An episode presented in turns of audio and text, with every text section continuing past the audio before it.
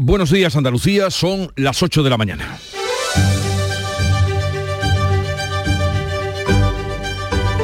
En Canal Sur Radio, La mañana de Andalucía con Jesús Vigorra.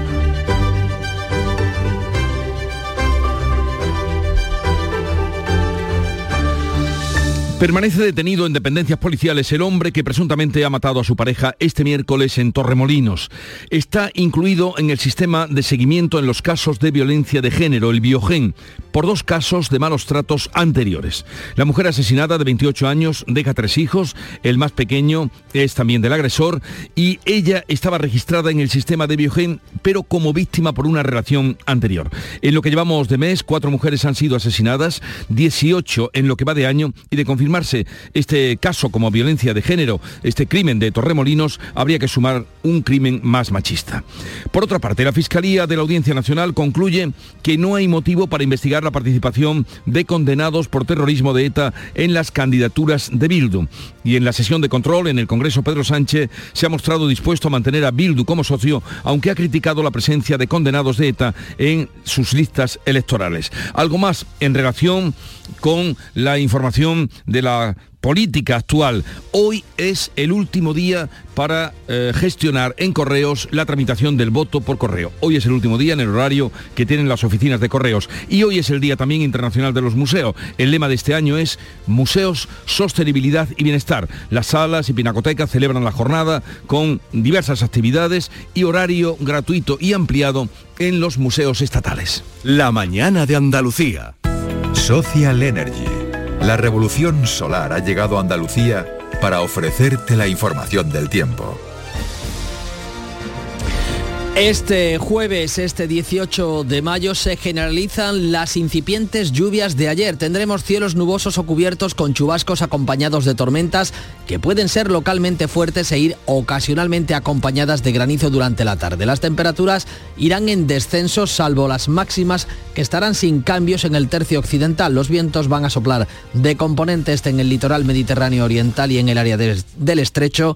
Soplarán variables en el resto de la comunidad tendiendo a suroeste por la tarde en la vertiente atlántica. En mayo amanece con una nueva ilusión con Social Energy. Revolucionate iluminando tu hogar noche y día, consumiendo tu propia energía y ahorra hasta el 90% en tu factura de luz gracias a nuestras baterías. Aprovecha las subvenciones disponibles para ahorrar con tus paneles solares. Primeras marcas con hasta 25 años de garantía. Estudio gratuito en el 955 44 11 11 y socialenergy.es. La revolución solar es Social Energy.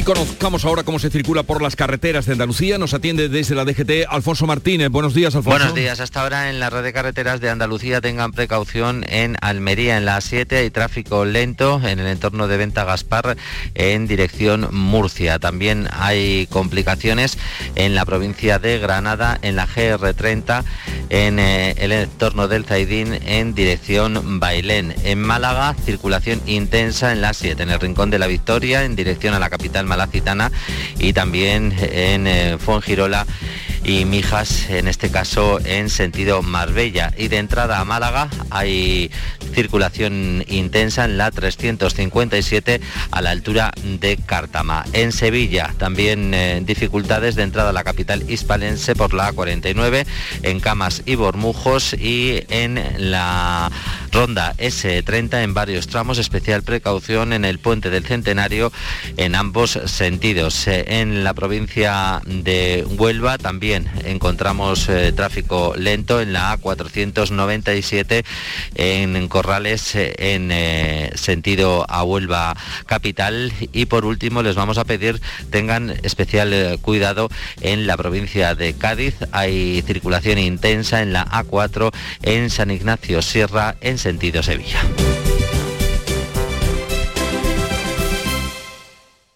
En Canal Sur Radio, la mañana de Andalucía con Jesús Bigorra. Noticias. Como les anunciábamos y le contábamos, ha sido detenido el hombre que presuntamente ha matado a su pareja este miércoles, ocurría ayer en Torremolinos, María Ibáñez, Málaga. Pues el presunto asesino de Paula, su expareja, un italiano de 45 años, estaba incluido en el sistema de seguimiento integral de casos de violencia de género conocido como Biogen por malos tratos a dos parejas anteriores. Paula, la víctima de 28 años, estaba también en ese sistema, en el Biogen, pero por ser víctima de una relación natural. Era natural de aquí de Málaga, de la capital del Palo, pero vecina de la Carihuela, en Torremolinos, donde trabajaba en el sector de la hostelería y era muy querida. Aunque no vivía con su expareja, no quiso denunciarlo pese a ser maltratada continuamente, según comentaban ayer sus amigos. Ayer miércoles por la mañana Paula pidió socorro a sus vecinos de la Carihuela que no llegaron a tiempo para auxiliarla. Escuché los gritos de socorro y bajé y pegué, y pegué la, mi jefe y yo pegamos la puerta y, él nos contestó, no, no pasa nada, tal, no pasa nada. nosotros queremos hablar con ella, que la hemos escuchado pedir socorro y, ya no se escuchó más nada. Llamamos a la policía, que en ese bajamos por el móvil y en ese momento él, aprovechó para irse corriendo. Pedía socorro, socorro, socorro, me va a matar, socorro. Y no, no da tiempo, mira qué corto es. Pues su pareja era detenido horas después y gracias a la colaboración ciudadana. Paula deja tres hijos de corta edad, el más pequeño hijo de su presunto agresor. Torremolinos vive hoy día de luto y hay convocado una concentración a las 12 del mediodía a las puertas del ayuntamiento. No deja de sorprender que este de Torremolinos sea el cuarto caso de violencia de género en España en los tres últimos días. Manuel Pérez Alcázar. Se suma al crimen machista de este martes en Orio, en Guipúzcoa, a la mujer embarazada asesinada en Manresa, en Barcelona, por su expareja y la apuñalada en De la Sierra por su exmarido, que sigue muy grave en la UCI. Loles López, la consejera de Igualdad de la Junta, llama a la unidad de la sociedad y apuesta por la educación para acabar con esta lacra. Las nuevas tecnologías han traído cosas muy buenas y cosas no tan buenas. El primer contacto que están teniendo hoy los niños y niñas es a través de un móvil. El primer contacto con las relaciones sexuales es a través de, vídeos. Eso tiene sus consecuencias. Y por eso yo incido mucho en la, en la educación, que me parece esencial. Y la educación empieza desde casa. La delegada del Gobierno contra la Violencia de Género va a hacer hoy balance de los casos de violencia machista en un mes de mayo que ha sido trágico con cuatro mujeres asesinadas, 19 ya en lo que va de año. Y vamos a hablar ahora del tiempo y de las previsiones de lluvias, porque este jueves se generalizan las lluvias con cinco provincias en aviso amarillo por tormentas. Nuria Durán. La lluvia caída este miércoles ha sido poca, hasta la medianoche la máxima, la máxima cantidad recogida 27 litros metro cuadrado en el bosque en Cádiz. Se producían precipitaciones en todas las provincias la mayor parte de ellas en Andalucía Oriental. Para hoy, la Agencia Estatal de Meteorología anuncia bajada de temperaturas y aviso amarillo por tormenta en las provincias de Córdoba, Sevilla, Cádiz, Málaga y también Huelva. Ha llovido con intensidad en la Sierra de Cádiz, llegando a formarse arroyos en las calles de algunas localidades. Desde Jerez nos informa Juan Carlos Rodríguez. Bueno, en un momento podremos conectar con Juan Carlos, que nos dé cuenta de esas lluvias que han caído en la Sierra de Cádiz, especialmente, especialmente en Zara de la Sierra. Y mientras aquí esperamos las lluvias, eh, con ansiedad podríamos decir, diluvia en el noroeste de Italia por segunda vez en este mes. Hay nueve muertos, 14.000 evacuados y 100.000 usuarios sin luz. 20 ríos del norte se han desbordado y han inundado los campos de la Emilia-Romagna, la zona más fértil del país. Los servicios de emergencias no dan abasto para rescatar a los atrapados. Los gritos de ayuda hoy de nuevo está activa la alerta roja y va a seguir lloviendo durante todo el fin de semana. La Organización Mundial de Meteorología estima que las temperaturas mundiales pueden llegar a niveles sin precedentes en los próximos cinco años, superando en 1,5 grados la media. Así lo ha anunciado el secretario general de esta organización, Peteri Talas. Es prácticamente seguro que veremos el año más cálido jamás registrado durante los próximos cinco años, una vez que termine la fase de la niña. Como les decíamos, eh, especialmente la lluvia ha sido contundente en la Sierra de Cádiz. Eh, Juan Carlos Rodríguez, ¿qué ha pasado?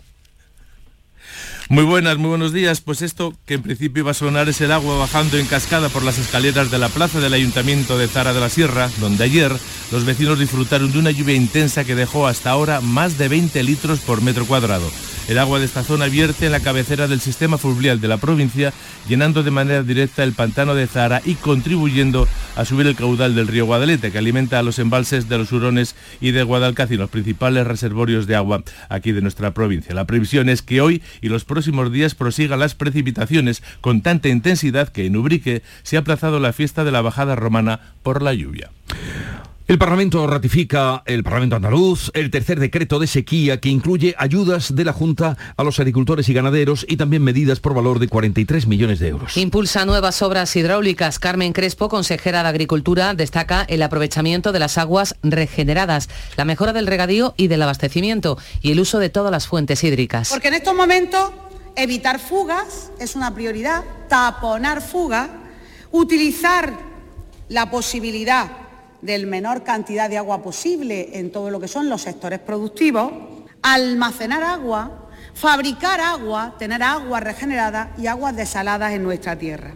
La oposición coincide en que los 10 millones de ayuda directa a agricultores y ganaderos son insuficientes. La Junta dispone una inversión frente a la sequía de 163 millones de euros. Este jueves, hoy, el presidente responde la sesión de control a preguntas de los grupos sobre la turistificación, los servicios públicos, los ayuntamientos o las políticas de fomento del empleo.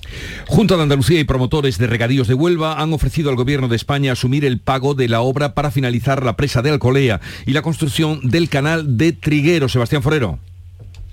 Buenos días Jesús, pues este proyecto hidráulico cuenta con un convenio de financiación de 160 millones de euros. La Administración Andaluza y la Asociación de Promotores Copreu manifiestan su disposición a estudiar alternativas para asumir la intervención la inversión económica siempre y cuando el Gobierno esté dispuesto a compensar el esfuerzo con otras actuaciones útiles para la comunidad andaluza. Juan Antonio Millán es presidente de Copreu. Presa de Colea y Coronada en el río el más caudaloso de Huelva, regula 200 metros cúbicos de agua al año. Agua de lluvia que ahora se está yendo al mar. Ambas obras llevan paralizadas desde 2017. La Confederación Hidrográfica del Guadalquivir, dependiente del Ministerio de Transición Ecológica, ha rechazado la macrourbanización proyectada entre Bujena, cerca de Doñana, que ha sido el último conflicto, polémica en el medio ambiente. El proyecto comprende la construcción de 300 viviendas de lujo, hoteles y un campo de golf. El presidente de la Confederación, Joaquín Páez, lo desaconseja. Se desaconseja eh, y se limita eh, la ubicación en cuanto a los usos, pero quien realmente es responsable, y también lo diremos en el informe, es la Junta de Andalucía. La vicepresidenta de Transición Ecológica, Teresa Rivera, utiliza este asunto para volver a arremeter contra la Junta. Yo creo que no se va a construir una, un mega resort de lujo con campo de, golf. Es eh, muy difícil, además de la disponibilidad de agua, que todos sabemos la presión que hay para poder garantizar el agua en esa zona. Lo han planificado en una zona que es eh, inundable. Desde la Junta, el consejero de Medio Ambiente niega que se haya autorizado el proyecto. Puntualiza que solo han emitido la declaración ambiental que realiza un equipo técnico y, a su vez, depende del visto bueno final de la Confederación. Ramón Fernández Pacheco recuerda que el proyecto se inició hace dos décadas con el gobierno del socialista Manuel Chávez. Caben dos posibilidades. En primer lugar, que la ministra Rivera hable de oídas que nadie le haya explicado que esto no es Doñana, que la Junta de Andalucía actual no ha autorizado absolutamente nada porque no tiene competencia y que este además es un proyecto que durante años el PSOE de Andalucía amparó y protegió en los gobiernos de la Junta de Andalucía. El ayuntamiento de Trebujena, con gobierno de Izquierda Unida, recalificó hace 20 años los suelos. El actual alcalde, también de Izquierda Unida, Ramón Galán, se muestra contrario ahora a entender que las, al entender que las necesidades económicas del municipio han cambiado y la realidad climática, la crisis, la emergencia climática que tenemos ahora, eh, evidentemente no es la que teníamos hace 20 años. Por lo tanto, creemos inviable o difícilmente viable este proyecto porque sencillamente no creemos en este modelo de desarrollo urbanístico. ¿no? El grupo ecologista Seovir Life ha entregado en el Parlamento andaluz más de 145.000 firmas contra la regularización de regadíos en la corona norte de Doñana. Vamos ahora a la actualidad política que pasa por cómo Pedro Sánchez se ha mostrado dispuesto a mantener a Bildu como socio, aunque critica la presencia de condenados de ETA en sus listas electorales. El PP ha registrado en el Congreso una proposición para obligar al PSOE a votar un compromiso para romper los pactos y hacer un cordón sanitario a Bildu sin embargo, no se votará antes de las elecciones del 28M. En la sesión de control, Pedro Sánchez ha respondido a la portavoz Aberchale que sus listas son un error y le ha pedido un mensaje de perdón y reparación a las víctimas, pero avanzaba también que seguirá contando con el apoyo de Bildu. En junio se va a vencer el plazo de eh, muchas de las medidas del, paquete. Evidentemente el Gobierno de España va a traer, en función de la coyuntura que tengamos en junio, unas nuevas medidas sociales y espero que entonces podamos contar con el apoyo de su grupo parlamentario y el conjunto de la Cámara. La portavoz de Bildu, Maite Auzpurúa, ha remarcado el apoyo de su grupo al gobierno, su intención también de mantenerlo. Como hemos hecho siempre, hoy también, hoy también queremos mirar al futuro y seguir defendiendo el bienestar social y económico de la mayoría social y trabajadora vasca, así como la de los trabajadores del Estado. Por eso, por el compromiso firme que tenemos con la ciudadanía, es por lo que hemos propiciado, conseguido y apoyado numerosos avances sociales en esta legislatura. En el debate con Cuca Gamarra, la portavoz popular Sánchez acusaba al PP de utilizar a ETA y la lucha antiterrorista. ¿Serían ustedes capaces de decir que Alfredo Pérez Rubalcaba era cómplice de ETA? ¿Serían ustedes capaces de decir, señorías, como dijo Mariano Rajoy el 11 de marzo, que tenía la convicción moral de que ETA estaba detrás de los atentados del 11 de marzo? Tras escucharlo, Gamarra ha criticado que Sánchez dirija sus críticas al Partido Popular y no lo haga a Bildu. No se equivoque, señor Sánchez, no es conmigo con quien tiene que ser tan duro, ni es a mi partido al que tiene que tratar así, sino con la señora Izurúa, que le va a preguntar ahora. Sea usted valiente, dígaselo, sí, a la señora Izpurúa o Maite Soroa, como usted prefiera, condenada por apología del terrorismo.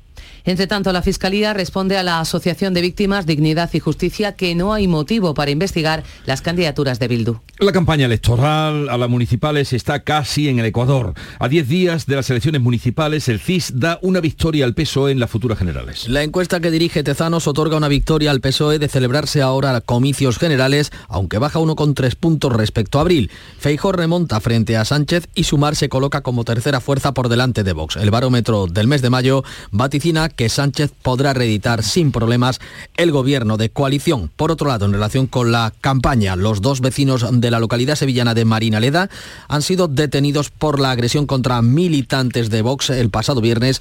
Han quedado ya en libertad provisional con cargos y están siendo investigados por un delito de odio, según el Tribunal Superior de Justicia de Andalucía. Este jueves es el último día para solicitar el voto por correo para las elecciones municipales en el horario de las oficinas de correos y también eh, será para entregarlo el último día, el 24 de este mes. Hoy para solicitarlo, el 24 para entregarlo. Es el séptimo día de campaña. Los mensajes de los distintos partidos nos los resume ahora Rosa Rico.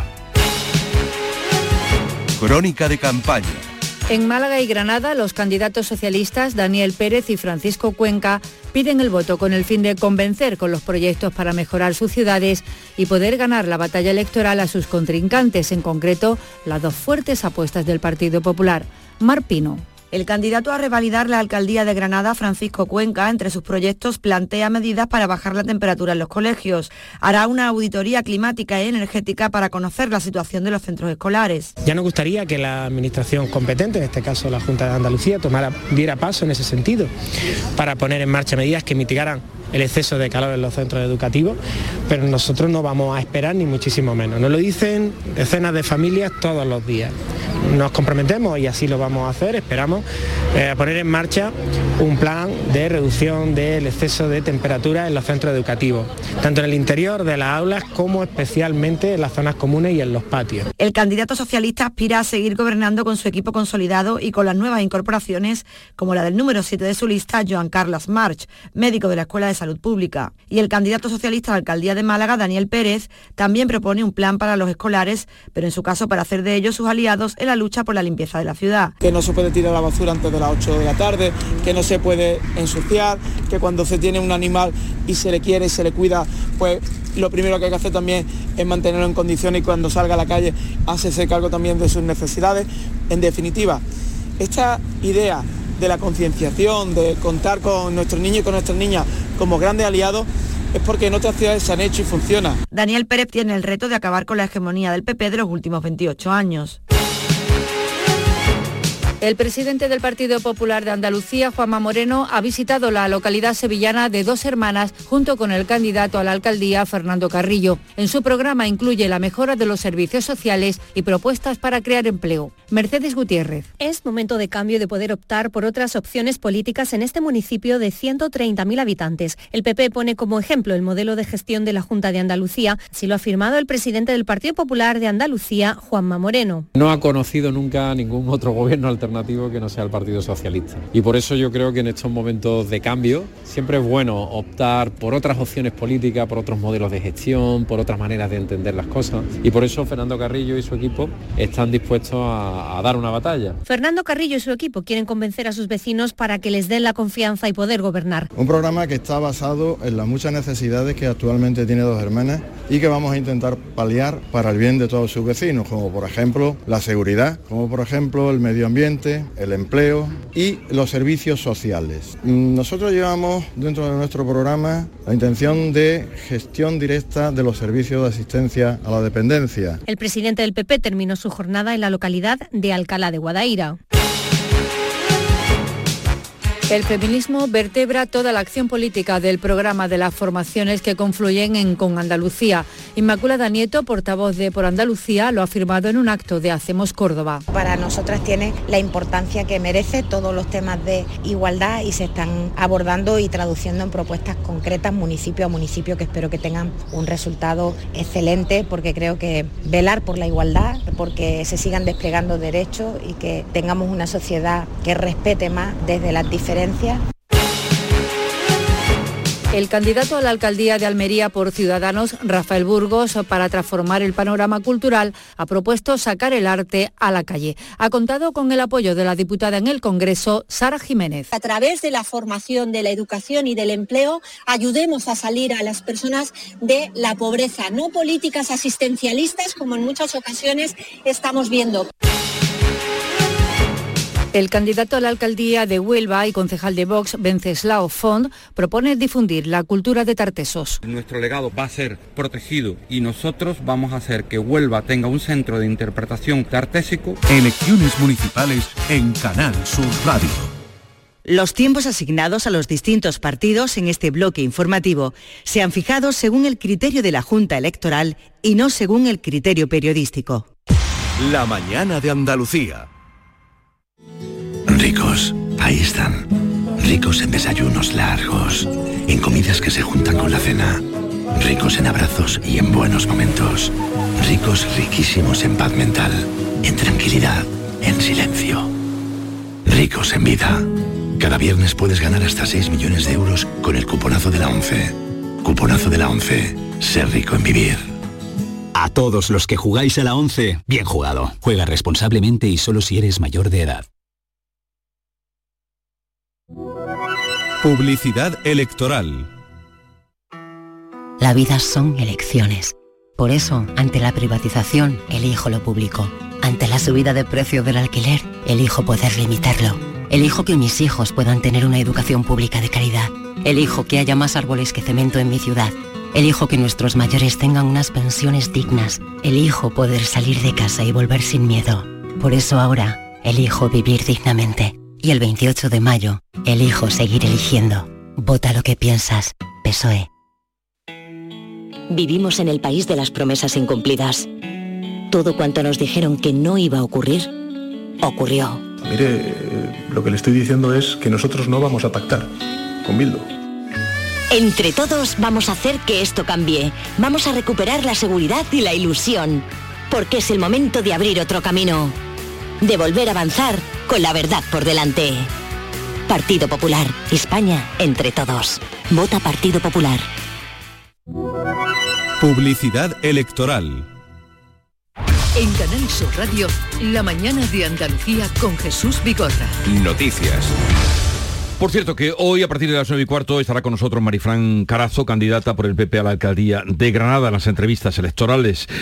Hoy entra en vigor la ley de vivienda que topa los precios de alquileres y blinda los desahucios. Ha sido aprobada este miércoles en el Senado tras superar los seis vetos de la oposición gracias al apoyo de PSOE, Esquerra y Bildu. Unidas Podemos, contrario a la norma, no tiene senadores, así es que ha esquivado la polémica con su socio en el Ejecutivo.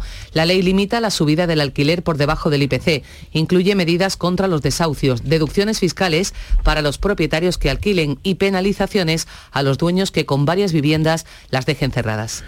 Acuerdo entre el Servicio Andaluz de Salud, el SAS y los sindicatos para desconvocar la huelga en atención primaria que retira de los centros de salud la orden que permite derivar pacientes a la privada. Según la consejera Catalina García, el pacto reafirma que no había intención de privatizar la atención primaria. Nuestras políticas de vivienda sirven para garantizar una respuesta útil, gobernando para no es el sonido que queríamos escuchar de la consejera de Salud, Catalina García, que como decimos ha dicho que este pacto ratifica que la Junta no pretendía la privatización. Para dar tranquilidad, eh, esa palabra primaria tiene que desaparecer de la orden en el anexo y va a desaparecer. Hemos llegado también a ese acuerdo con ellos y yo creo que con eso hemos cerrado un círculo muy importante y que lo más importante y lo que me gustaría seguir destacando, que va a satisfacer a profesionales, especialmente a los andaluces. Según el PAC, este acuerdo, la Junta va a renovar a los 12.000 sanitarios de COVID cuyo contrato expiraba en junio. Los médicos no verán a más de 35 pacientes diarios, 25 en el caso de los pediatras, y se ofrecerá un complemento de 150 euros en los puestos de difícil cobertura. Los sindicatos valoran el acuerdo, aunque el Sindicato de Médicos de Andalucía se ha desmarcado. Hoy analizará en asamblea este pacto para determinar su posición. El acuerdo se suscribirá en la mesa sectorial el próximo lunes. La nueva reunión de este jueves entre jueces y fiscales con el Ministerio de Justicia para evitar la huelga parte con el rechazo de la mayor asociación de jueces, que es la APM. Las siete asociaciones de jueces y fiscales desvelarán hoy si aceptan la propuesta del Ministerio de subirles 450 euros al mes. Por otra parte, los funcionarios de la Administración de Justicia este jueves continúan con la segunda jornada de paros totales antes de la huelga general indefinida que hay convocada desde el día 22. Exigen la mejora retributiva de 200 millones de euros a la ministra tras el pacto alcanzado con los letrados y la oferta que ha presentado a jueces y fiscales. Huelga general de 24 horas convocada para hoy en el transporte profesional. Está convocada en el sector federal de CGT y entre otras medidas piden la jubilación a los 60 años. Atención porque pueden estar llamados también a la huelga los conductores de autobuses. De hecho, en Sevilla Capital, eh, CGT cree que entre el 50 y el 60% de estos conductores de la empresa Tusan van a secundar los paros. Y en el puerto de Algeciras, los transportistas de contenedores protagonizan hoy su segunda jornada de paro. Protestan por las largas horas de espera que padecen para cargar o descargar sus camiones. Los prácticos del puerto de Sevilla, los encargados de atracar a los buques han reanudado su actividad a las 6 de esta mañana, hoy jueves. Hasta hoy de los 12 prácticos solo estaban trabajando dos reclamaban un aumento del sueldo de un 40%. El puerto ha asegurado que la Corporación de Prácticos les ha trasladado la reanudación del servicio con la totalidad de los prácticos disponibles. El Ministerio de Seguridad Social rebajará los requisitos para permitir que los extranjeros en situación irregular se incorporen al mercado laboral en España. Se cambiará el llamado arraigo por la formación con el objetivo de que sectores como la hostelería o la construcción puedan beneficiarse de esa mano de obra. Ya están en marcha los preparativos de la operación paso del estrecho de este año. La Comisión Hispano-Marroquí se ha reunido en Madrid para empezar a diseñar el operativo Ana Torregrosa. En este primer encuentro se han establecido que los dispositivos operativos de ambos países serán similares a los del año pasado. Por parte de España habrá casi 16.000 agentes de Policía Nacional y Guardia Civil. Se han abordado también los planes de flota que garanticen una respuesta adecuada al tráfico de la OPE que se concentra entre el 15 de junio y el 15 de septiembre y que el año pasado alcanzó casi 3 millones de pasajeros y 700.000 vehículos, la mayor parte de ellos a través de los puertos de Algeciras y Tarifa. El expresidente José Antonio Griñán será examinado hoy por el forense que debe realizar el informe solicitado por la audiencia que determine si puede seguir su tratamiento en prisión. El expresidente socialista de la Junta es el único de los condenados a prisión por el caso ERE que todavía no ha comenzado a cumplir la condena. Esta misma semana el Constitucional ha decidido posponer la deliberación sobre los recursos de Chávez y Griñán a después de las elecciones del 28M. El gobierno de Ecuador moviliza a la policía tras el decreto con el que el presidente Guillermo Lasso ha disuelto la Asamblea Nacional de mayoría opositora en pleno juicio político para destituirlo. Lasso fuerza así la convocatoria de elecciones legislativas y presidenciales, de modo que gobernará mediante decretos hasta que se proclame a su sucesor. A partir de hoy, sin bloqueos, el gobierno nacional expedirá una serie de decretos ley que cumplirán con el mandato soberanamente expresado por ustedes. Y también les contamos que Petro, el presidente eh, Gustavo Petro de Colombia, ha anunciado que aparecieron vivos los niños accidentados en la avioneta en eh, Caqueta. Caquetá, cuatro hermanos de 13, 9, 4 y 11 años que sorprendentemente después de 17 días han aparecido vivos. Enorme ovación en el Festival de Cine de Cannes a Pedro Almodóvar en su primera incursión en el western con un corto rodado el pasado verano en Almería. María Jesús Recio. Almodóvar y Almería triunfan en Cannes. El desierto de tabernas, escenario de una historia de amor entre dos hombres ambientada en el oeste, Izan Jove y Pedro Pascal, ha conmovido a crítica y público. Largas colas bajo la lluvia para ver el corto de Almodóvar de 31 minutos y después el entusiasmo. Delicado prodigio de clasicismo y pasión por el cine, humaniza y ennoblece el western. Se queda corto y da para un largo. Han sido algunos de los comentarios. Muy aplaudida la fotografía de José Luis Alcaine, extraña forma de vida, llegará a los cines el 26 de mayo y ahora en Cannes pendiente también el lunes de Víctor Erice, estrena película esperadísima, rodada también aquí en Almería. Eh, Almería, tierra de cine. 8.30 minutos, tiempo ahora para la información local. la mañana de Andalucía. ¿Tu mirada tiene un aspecto triste, cansado o envejecido? La doctora Carolina...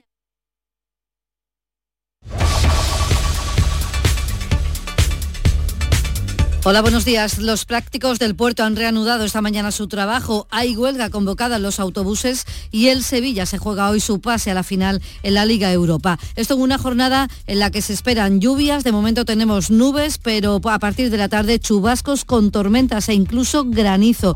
A las 12 se activa el aviso amarillo en prácticamente toda la provincia y hasta las 10 de la noche. En cuanto a las temperaturas, hoy está previsto alcanzar 28 grados en Écija, 27 en Lebrija y Morón, 25 en Sevilla. A esta hora tenemos 18 grados en la capital. Y el ¿Tu mirada tiene un aspecto triste, cansado o envejecido? La doctora Carolina Bruzual, oftalmóloga especialista en oculoplastia y medicina estética, reconstruye tu mirada, eliminando ojeras, bolsas y exceso de piel, priorizando siempre la salud de tus ojos. No lo dudes. Clínica de Medicina y Cirugía Plástica, doctora Bruzual. Estamos en Bormujos. Primera visita gratuita. Te esperamos. Atención Sevilla. El mundo del automóvil en Sevilla tiene nombre propio. Grupo Berrocar. Más de 30 años en el sector. Un gran stock de turismos y furgonetas en alquiler y un amplio abanico de vehículos en venta con una de las mejores garantías. Búscanos en grupoberrocar.com y en nuestros puntos de venta y alquiler en Sevilla y provincia. Grupo Berrocar. Tu confianza, nuestro motor. ¿Todo pintura se traslada? A tu casa, coge tu cita en la web todopintura.es y te mandaremos un técnico que te asesore. Consulta condiciones en todopintura.es y nos trasladaremos a tu casa. En la carretera se ha producido un accidente en el puente del Alamillo a la altura del Estadio Olímpico sin grandes consecuencias y de momento no provoca retenciones. Sí las hay en la entrada a Sevilla por la autovía de Huelva, quedan dos kilómetros en el centenario, uno en cada sentido y dos en el nudo de la gota de leche. Se, se esperan lluvias por tormentas a partir de la tarde y este miércoles ha llovido ya con fuerza entre las cabezas y Utrera. Una lluvia que vendrá bien al menos para refrescar la tierra cuando acabamos de comenzar la temporada alta de incendios. El Infoca estima en 80 las hectáreas que han ardido en Puebla del Río. Ahora se investigan las causas, aunque el técnico del plan Infoca apunta. Todos los años de incendio suelen ser intencionados, son incendios intencionados, en la mano del hombre siempre entre intencionados y negligentes, eh, pues unos 90% prácticamente de los incendios. Este año el plan de prevención del virus del Nilo se adelanta al mes de junio por las altas temperaturas. La consejera de salud, Catalina García, confía en que este año el plan cumpla con todo su cometido. Lo que se hace es establecer los niveles de riesgo desde el 0 al 5 y cada nivel de riesgo tiene unas acciones diferenciadas y lo que sí vamos a hacer también es empezar con una campaña de concienciación y dinamización desde el minuto uno también. Los 12 prácticos del puerto de Sevilla han vuelto hoy al trabajo, han comenzado a las 6 de la mañana a conducir los barcos hasta el puerto tras varios días parados para reclamar una subida salarial del 40%. El servicio de Tusán y de otras empresas de transporte de viajeros como Casal pueden verse hoy afectados por la convocatoria de huelga del sindicato CGT que reclama la jubilación de los conductores a los 60 años. La Junta ha dictado unos servicios mínimos del 50%.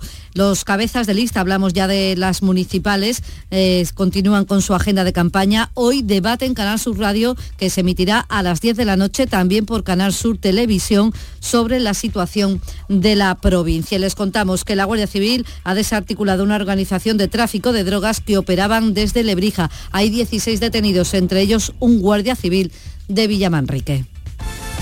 Deportes, Nuria Gaciño, buenos días. Muy buenos días, llegó la hora de la verdad para el Sevilla que quiere seguir haciendo historia en Europa. Aspira esta noche a meterse en la que sería su séptima final de la Liga Europa. Para ello, en un Sánchez Pijuán a reventar, tiene que superar ante la Juventus de Turín el empate a uno de la ida. Con ganas de terminar bien lo que se ha empezado bien, afronta este encuentro Mendilibar. Algunos echáis las manos a la cabeza pensando, este, este tontolaba viene aquí para tres meses, aquí es un muerto esto, y no me, no me importa. Lo que me importa es terminar bien, lo que empezamos bien. De los tocados que han entrado en la lista, Ocampos es el que tiene más opciones de estar en el 11 titular. A partir de las 8 de la tarde lo pueden seguir en Canal Sur. Y terminamos contándoles que Nuevo Futuro Sevilla organiza hoy una Cruz de Mayo en Villaluisa para recaudar fondos para su nuevo proyecto social, decoración, moda, artesanía, gastronomía y música. Participan más de 30 empresas. Les recordamos que hoy es el Día del Museo, son gratuitos. 16 grados a esta hora en Umbrete, 11 en Cazalla, 18 grados en Sevilla.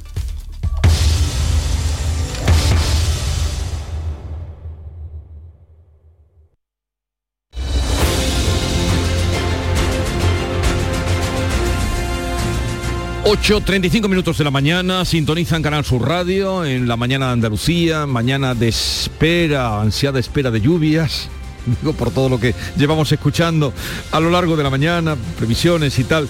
Y enseguida vamos con la tertulia de actualidad, hoy con Silvia Moreno, Pepe Landi y Javier Chaparrón.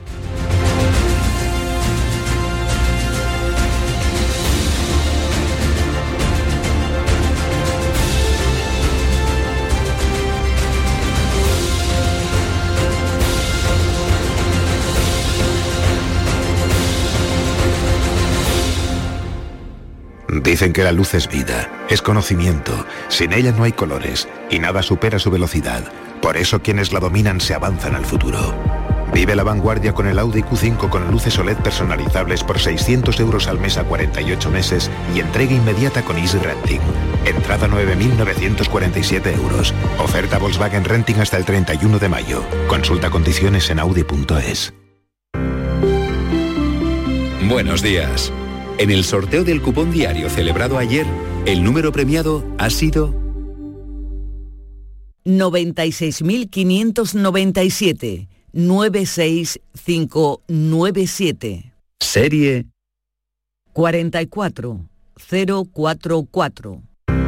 Hoy, como cada día, hay un vendedor muy cerca de ti repartiendo ilusión. Disfruta del día. Y ya sabes, a todos los que jugáis a la 11, bien jugado.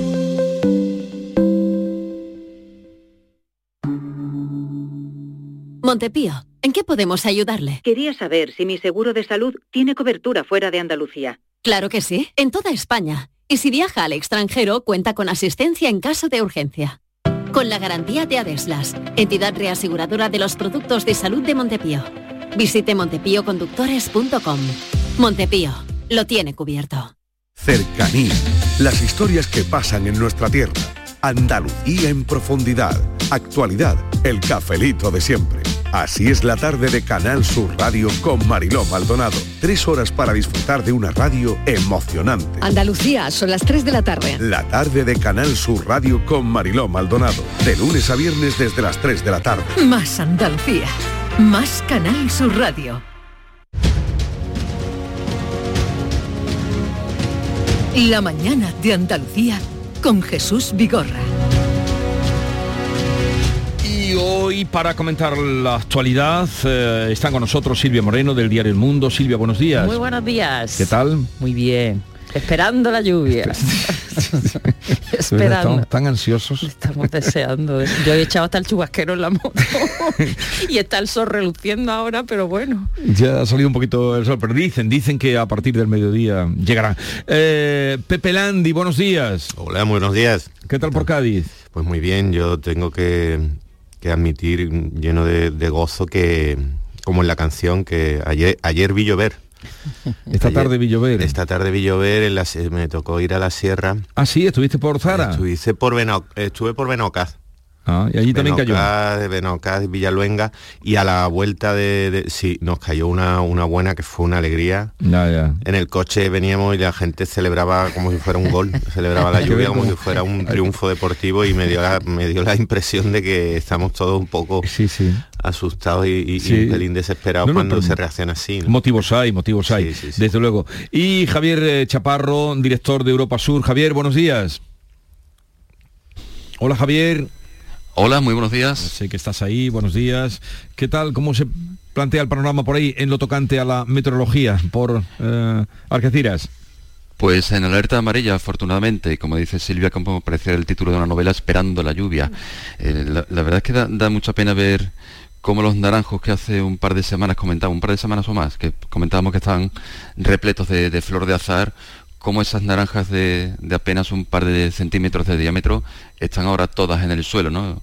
Cómo los árboles, los árboles se están deshaciendo de, los frutos por no poder desarrollarlos, ¿no? Y lo primero que, pierden son, las naranjas y ya se, empiezan a poner también las hojas arrugadas. A ver si viene la, ansiedad lluvia en toda, en toda Andalucía. La verdad es que no es difícil, es muy difícil la situación que estamos padeciendo.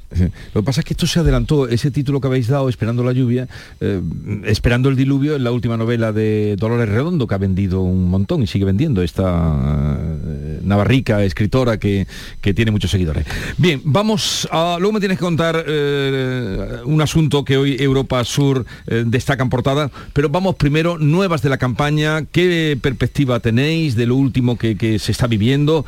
Eh, la Fiscalía que avala la lista de los condenados de Bildu, la avaló ayer, después de todo el día que se vivió en el Congreso, día anterior en el Senado. No sé, ¿qué perspectiva tenéis de la campaña? Bueno, lo de la fiscalía casi era esperado, ¿no? Con la legislación que tenemos, eh, la fiscalía puede llegar hasta donde puede llegar. Las asociaciones de víctimas de- del terrorismo pensaban que podía ir más allá y podía haber hecho otro tipo de interpretación de la ley. Pero, pero bueno, la ley es la que hay y se llega hasta donde se llega. Eh, hay que estar pendientes de la iniciativa del PP que va a llevar al Congreso de los Diputados para que, que, bueno, que persigue que, que los diputados voten para ver si se puede o no se puede pactar con Bildu y trata de, mm, de que el PSOE se retrate, ¿no? Porque Pedro Sánchez en los inicios de, de la legislatura decía que no iba a pactar con Bildu y hemos visto que han pactado con Bildu los presupuestos, eh, cesión de competencia al País Vasco, a Navarra. Y, ayer volvió a decir también, volvió a, decir que sí, que, que- esperaban el, apoyo de, de esta formación política. Y entonces, pues bueno, es un asunto que está copando mucho la, la campaña, porque no olvidemos que estas personas que van en la lista de, de Bildu, que han sido condenadas por terrorismo, pues no, han, no se han arrepentido, no han colaborado para esclarecer los crímenes de ETA que todavía están por resolver y entonces aunque sea legal que estén ahí, eh, no es muy moral ni muy ético y desde luego para las víctimas es un insulto. Esa es la, eh, es- esa es la, la paradoja a la que nos enfrentamos, el, debate al que nos enfrentamos todos, comprobar de nuevo que, que en muchas ocasiones, en demasiadas ocasiones quizás, eh, lo que nos resulta indecente, infame, repugnante, eh, absolutamente contrario a cualquier mm, concepto de decencia y ética, eh, como es la justificación o, el ejercicio de la violencia, sea legal. Eh, es decir, que mm, nos puede parecer todo lo asqueroso que, que consideremos, pero legalmente, acorde a la normativa que nos hemos dado todos, si no hay una condena por inhabilitación, para inhabilitación de, de encargo público, y no hay una condena en, en vigor, si no se está cumpliendo e- ese castigo, pues legalmente mm, cualquier persona puede formar parte de, de una lista. Mm, Evidentemente ya, ya lo sabíamos y, y por más doloroso que sea, de todas maneras espero que siente un precedente que, que lo- los condenados por delitos violentos, y no hablemos ya de, muerte, de, terrorismo, mm, bueno, salvaje iba a decir, pero no, no sé si, hay otro tipo de terrorismo, o sea que puede ser una redundancia, pues que ese límite, esa- esas personas no puedan estar en una por una cuestión además de concepto, o sea, los que han practicado la violencia para defender un- una supuesta idea política están mm, destrozando el concepto de, de- de la política que nos hemos dado los demás, que es precisamente la utilización de la palabra para evitar siempre la, la violencia como defensa. Así que esas personas es que no pueden de ningún tipo de movimiento político, territorial, independentista, postula, religioso, me- me da- el uso, el, el hecho de haber usado la violencia debe descalificar automáticamente. Y luego con un poco de perspectiva, Y ya a cabo me parece que, que marca, este, este, debate marca una situación que vamos a ver muy repetida en, las elecciones, tanto en estas municipales como sobre todo en las generales, que es que el Partido Popular o el bloque Partido Popular eh, Vox va a hacer bandera eh, y, va a, convertir en argumento principal que mm, el gobierno está formado por unos socios bastante poco recomendables y que le provocan bastante eh, en fin, le, ponen los vellos como escarpias a un cierto sector de la población. Ese va a ser su principal argumento y, el argumento principal del bloque PSOE eh, con, lo que era Podemos va a ser un, supuesto progreso económico y unos supuestos datos que parece que, sí que existen, unos datos de, progresión económica muy positivos. A ver mm, cuál de, de, esos dos argumentos pesa más, son de una naturaleza absolutamente distinta, uno es político, ético, filosófico casi podríamos decir y el otro es absolutamente práctico, económico y material y, veremos a ver a, ese grupo de indecisos quién, quién se lleva más.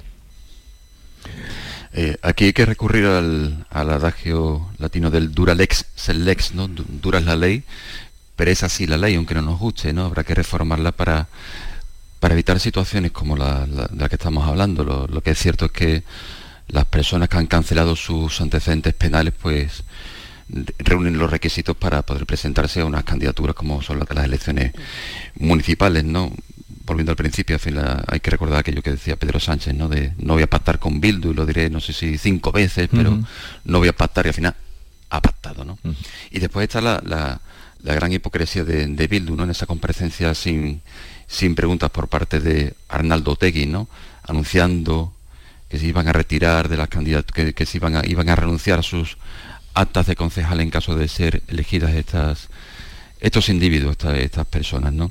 Eh, evidentemente hay una componente electoral ahí, no, hay un, no hay un componente ético que les mueva a retirarse de, las candidaturas. Evidentemente, si tuvieran ese componente ético exigible a unas personas con mínimo de decencia, no se hubieran, no hubieran puesto su firma para estar en esa lista electoral. Se retiran por un cálculo electoral. Hay que que, Bildu en, muchos sitios está como primera fuerza política según las encuestas, en, la, en Guipúzcoa, por ejemplo, así se presenta, de que hay, hay alcaldías a, tiro de piedra como la, de Vitoria o la de, o la de Pamplona, y de que Bildu sabe que para lograr esos objetivos electorales tiene que ampliar su espectro electoral hacia capas sociales bastante más moderadas que las que tiene, que las que tiene ahora. Y, y el segundo problema además es que el centro de la campaña electoral, desgraciadamente, no solamente en el País Vasco, que es donde concurre electoralmente Bildu, sino en el resto de España se está llevando todo el protagonismo. Esto es, esto es muy lamentable. Y que desgraciadamente no estamos hablando de los problemas de los ciudadanos, de los señores de, Algeciras, de los de Cádiz, los de Granada, los de Motril o, los de Almería. Estamos hablando de Bildu, desgraciadamente. Ha entrado en tromba. Y por cierto, una cosa que no deja de llamar la atención es que quien, mm, quien descubre el pastel, que se hubiera descubierto más tarde, o, seguro, pero es la, Asociación de Víctimas del Terrorismo es la COVITE, ¿no? Y la Consuelo Ordóñez es la que levanta por lo menos a la primera que oímos decir que ahí iban eh, condenados de ETA. Sí, ella hace el recuento. Que, ahora le estemos dando mucha vuelta políticos y periodistas, es ella la que pone el dedo en la llaga y dice, ahí van estos. Efectivamente, que, de otros partidos que ahora se están sumando ¿no? y están sacando su, su rédito político del tema, pues fue esta asociación la que, lo puso sobre y, también nosotros también debemos hacer... Javier. No, porque no es la primera vez que se presentan en listas electorales. El problema es que es, el, es un partido socio del gobierno de España. Eso es lo que pone el acento justamente en Bildu. Eh, candidatos de, de, Bildu que estaban encarcelados, procesados, etcétera, etcétera, que, pertenecían a ETA o condenados por crímenes de ETA, siempre han, siempre han estado, históricamente han estado siempre en las listas de, Bildu o, de Irre en, su momento, la, formación ilegalizada. El problema es que ahora este partido es socio del gobierno de España. Y es verdad que está sacando adelante proyectos de ley, en fin, el proyecto de ley de vivienda, de reforma de pensiones, de la reforma laboral, etcétera Sí, pero después que, un gobierno democráticamente elegido se base en los apoyos de, este partido para, para salir adelante es, lamentable. Eso es lo que está marcando la diferencia en esta ocasión. Y siempre, y siempre va a estar. Es que mm, yo creo que hay un ahora con todo, con toda esta indignación que podemos sentir mucho de forma creo que muy legítima incluso bastante razonable, aunque la indignación y, la razón puedan parecer incompatibles, pero en este, en este caso creo que, pueden serlo. Mm, va a ser una situación que se va a dar, es decir, eh, tenemos que acostumbrarnos también, mm, la Asociación de Víctimas del Terrorismo creo que nos ha ayudado mucho como sociedad al, destacar la presencia de mm, personas con delitos de sangre, que es donde debemos colocar una, bueno, los políticos usan mucho esa, esa expresión también un poco ya repelente y cargante de la línea roja, pero de un límite que no se puede superar y hay que mm, hay que agradecerle que nos lo hayan recordado y que nos lo hayan subrayado para que todos mm, entremos en, ese debate. Pero por, mm, por debajo de, esa línea, de ese límite, eh, la apología del terrorismo, las personas que tienen esos postulados um, radicales eh, relacionados con, el independentismo, con cierto segregacionismo, incluso con cierta xenofobia, bueno, tenemos que acostumbrarnos a convivir políticamente con ellos y a través de la palabra con eh, ellos y, no estaría mal. Pero acostumbrarnos hasta qué punto? A mí pues mira, hasta el punto, hasta el punto de que no haya personas con delitos de, violencia. Para mí, esa es la, por eso le que creo que hay que agradecer la frontera, pero el, que nos hayan recordado el límite. Sí, pero por ejemplo, el resto es que creo que... El, otro día, Daniel, Daniel Portero, que está también en una asociación de víctimas de ETA, recordemos Daniel Portero, el, hijo de, Luis Portero. el fiscal jefe que, un pistolero de ETA mató en la puerta de su casa en Granada. Este eh, Portero, eh, Daniel Portero decía cuando salió lo de la lista, aquí están los nazis de ETA en las listas electorales. Esto nunca se permitiría en Alemania.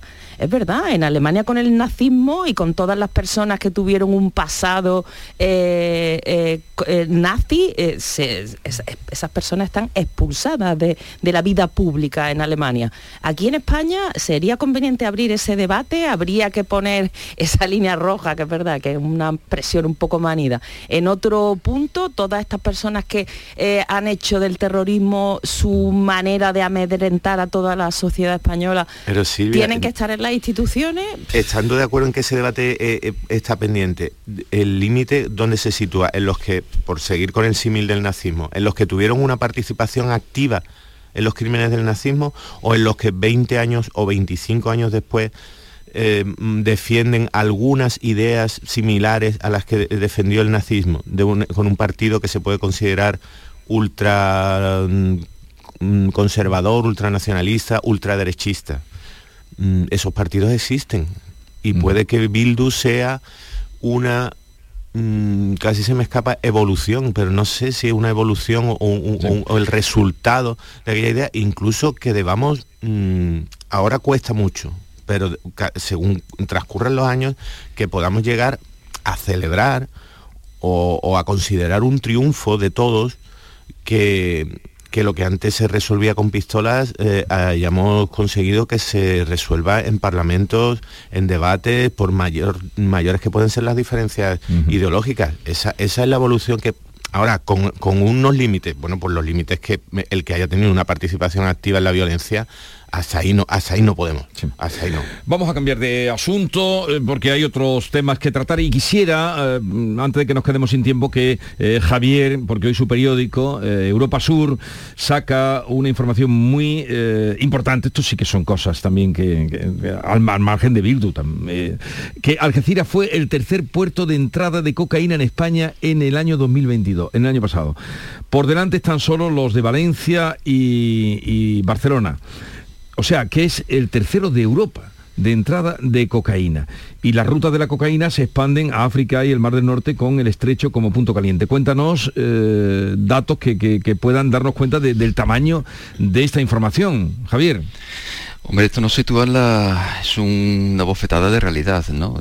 el narcotráfico a escala internacional desgraciadamente siempre va a tener más medios que las fuerzas policiales. Esto es algo que, repiten siempre la policía, la Guardia Civil, las aduanas, jueces y fiscales. Siempre van un paso por delante. Y mientras hay una demanda de productos, de droga, de todo tipo, de marihuana, de cocaína, de, de sintéticos, etcétera, etcétera, de drogas sintéticas, va a haber alguien que mueva, que mueva ese negocio. Eh, Juan Franco, el alcalde de la línea, tiene una frase que yo siempre suelo recordar, ¿no? Por, dónde va a entrar la droga? No, va a entrar por Polonia, va a entrar evidentemente por los puertos de, España, que es el, punto de, conexión natural con, Sudamérica, donde se produce la droga, y entra por el sur, de, por las costas andaluzas, por, el hachís, ¿no? por las rutas de las rutas del hachís.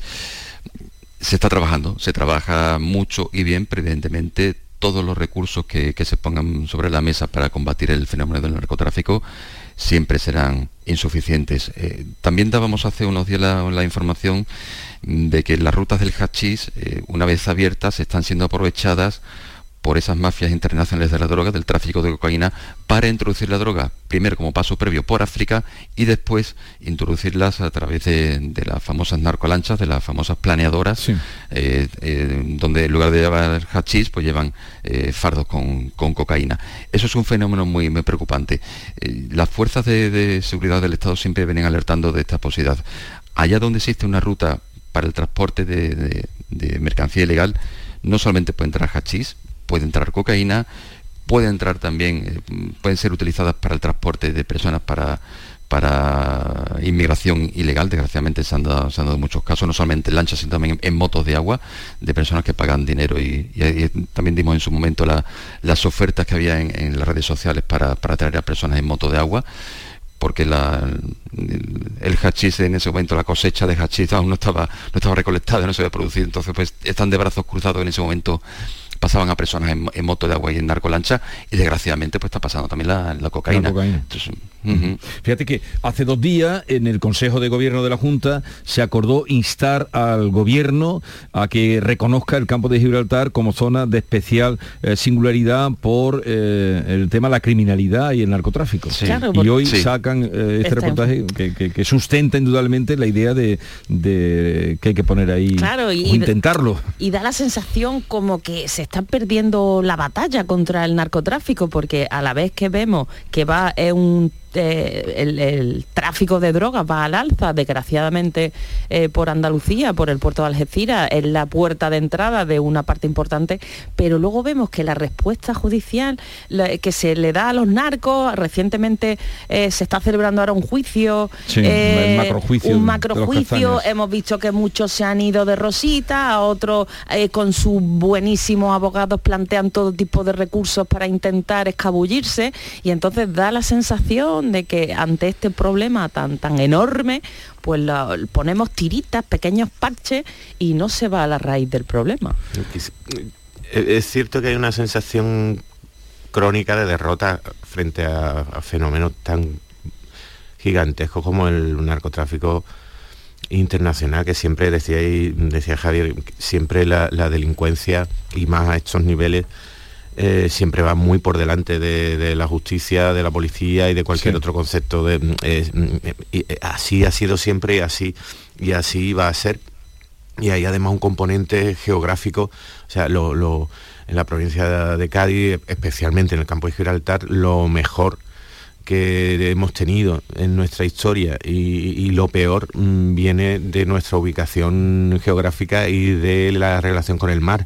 Y siempre vamos a estar condenados en este territorio a tener tensiones por inmigración, a tener presencia militar mm, porque es un un lugar estratégico y, a tener mm, el narcotráfico mm, tendrá picos y tendrá oleadas. Y entonces esa sensación de derrota de que nunca tenemos los medios suficientes efectivamente vamos la declaración de zona de especial mm, eso em, vamos me parece de, cajón. O sea me parece como decir que, que, en el desierto del Gobi hay un cierto problema de agua y que habría que declarar una situación de necesidad de agua, pues, pues por su, o sea, evidentemente, evidentemente y además atenderlo que la sensación de, derrota, de ir por detrás, siempre nos va a acompañar. Y, pero mm, como sociedad creo que debemos intentar recomponernos e intentar mantener siempre el esfuerzo, que nunca va a ser suficiente, pero intentar mantener ese esfuerzo, intentar mm, llevar adelante esos macro procesos, lo que decía Silvia, parece que los malos siempre tienen muchísima muchísima ventaja, muchísimos recursos económicos y legales e intentar esa persecución eh, infinita. La otra clave que habéis dado también es eh, que quizás sea fundamental intentar alguna vez recortar la demanda entre el resto de la sociedad, que nos llevamos mucho las manos a la cabeza cuando vemos determinados episodios pero bueno, no sé si la demanda de determinados productos no deja de subir o por lo menos no, cae mm, prácticamente nunca. Pues ahí está esa realidad que pone hoy Europa Sur, eh, Algeciras, tercer puerto de entrada de cocaína en España en el año 2022. Y, hay, hay, otro apunte, Jesús, si me lo permite, que también ofrecemos en el periódico, que es el papel que juegan los paraísos fiscales y determinados territorios para el blanqueo de, capitales procedentes de, narcotráfico. Y en ese caso, en el campo de Gibraltar, tenemos a, Gibraltar como un punto estratégico dentro, como clave de bóveda de, muchas de estas organizaciones, más allá de que sean dos kilómetros cuadrados con donde residen hoy censadas 30.000 personas, es un punto en el que la Comisión Europea precisamente ayer emitió un informe diciendo que se manteniendo a Gibraltar dentro de la lista negra de territorios donde hay un alto riesgo de, favorecimiento del blanqueo de capitales, no solamente de narcotráfico, sino también de actividades terroristas. Estamos en, un proceso de negociación para la firma de un tratado internacional entre la Comisión Europea, entre la Unión Europea y Reino Unido mm. para la integración de alguna forma de Gibraltar dentro de la Europa de los 27 y hay asuntos tan espinosos como este que muchas veces nos pasan desapercibidos pero que son claves. No se puede generar ese área de prosperidad compartida de la cual se está hablando entre Gibraltar y su área circundante que es el campo de Gibraltar sin previamente resolver cuestiones como estas.